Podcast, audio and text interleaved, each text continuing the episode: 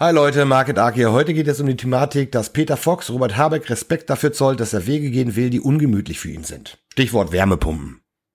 Ein Typ, der Beschlüsse erlässt, deren Konsequenzen er sich selbst gut leisten kann, wird bewundert von einem anderen Typen, der sich die Konsequenzen aus den Beschlüssen ebenso leisten kann. Tja, grün sein, das muss man sich eben leisten können, nicht wahr, Peter? Und die, die sich die Konsequenzen aus besagten Beschlüssen nicht leisten können und daher jene Beschlüsse ebenso wie die Fürsprecher, die sich die Konsequenzen leisten können, kritisieren und daher vielleicht eine Partei wählen, die sich dieser Entwertung und stillen Enteignung entgegenstellt, die sind natürlich mit Menschen gleichzusetzen, die einst andere Menschen in Gaskammern steckten.